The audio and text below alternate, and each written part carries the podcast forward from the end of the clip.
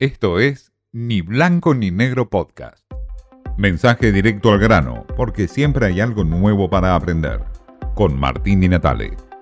El recambio ministerial que impuso Alberto Fernández es prácticamente una muestra de supervivencia del propio albertismo, es decir, la decisión de imponer y poner nombres y figuras en el ministerio de su propio riñón, sin consultar con Cristina Kirchner, ni siquiera con el kirchnerismo duro o algunos de los colaboradores de Sergio Massa en este frente de todos.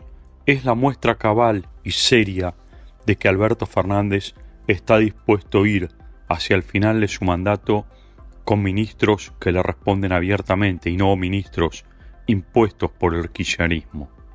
La única señal que dio hacia el frente de todos es que son tres mujeres. Es un poco el reclamo que venía dando el frente de todos en un gobierno donde las mujeres no aparecían ciertamente en cargos fuertes o de peso. Las designaciones son muy paradigmáticas.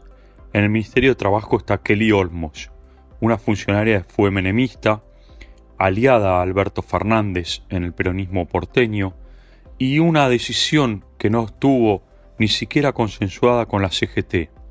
Es cierto que Kelly Olmos tiene cierto vínculo con Gerardo Martínez de la UOCRA, pero no hay un vínculo directo con la CGT.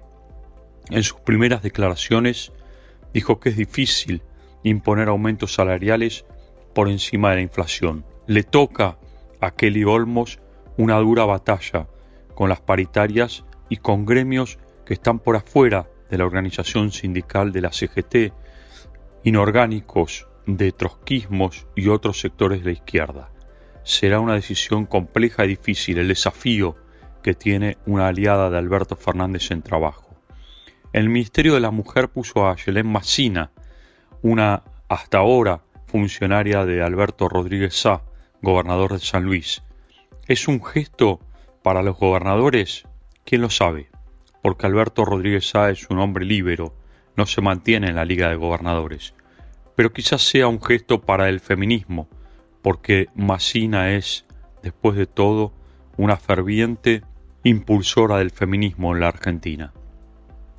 Claro, en los cambios del Ministerio de la Mujer se fue Gómez Alcorta, repudiando la eh, represión y las violaciones a los derechos humanos en el operativo de Bariloche.